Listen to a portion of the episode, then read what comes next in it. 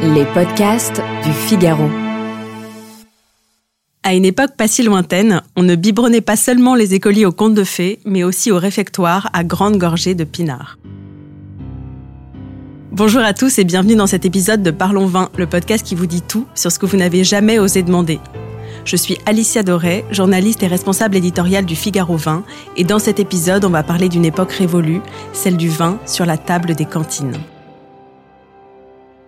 Alors qui se souvient encore aujourd'hui de cette période de notre histoire durant laquelle on abreuvait les écoliers d'un demi-litron de rouge à l'heure du déjeuner?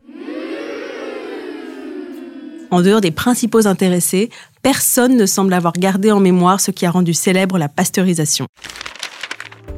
Commissionné par Napoléon III, Louis Pasteur propose d'anesthésier des vins accusés d'être des nids à bactéries en faisant monter leur température à 57 degrés et la méthode rencontre un tel succès que dans certaines régions, il devient beaucoup plus sain de troquer l'eau contre du vin.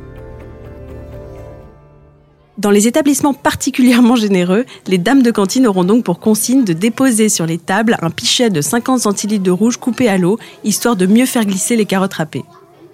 Une aubaine pour de nombreux châteaux et domaines, pas fâchés de cette étonnante ouverture de marché qui leur permettra d'abreuver les bambins buveurs de publicités imprimées en lettres noires à même les buvards.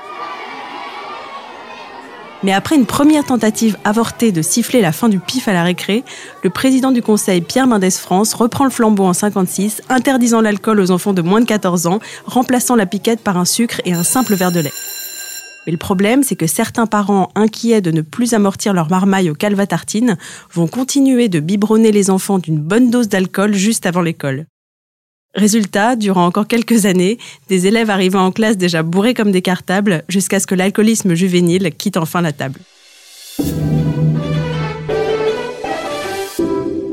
Si vous avez aimé ce podcast, n'hésitez pas à le partager et à vous abonner. Vous pouvez le retrouver sur le site du Figaro, Apple Podcast, Spotify, Deezer et toutes les applications. Et n'oubliez pas, parlons peu, mais parlons vin.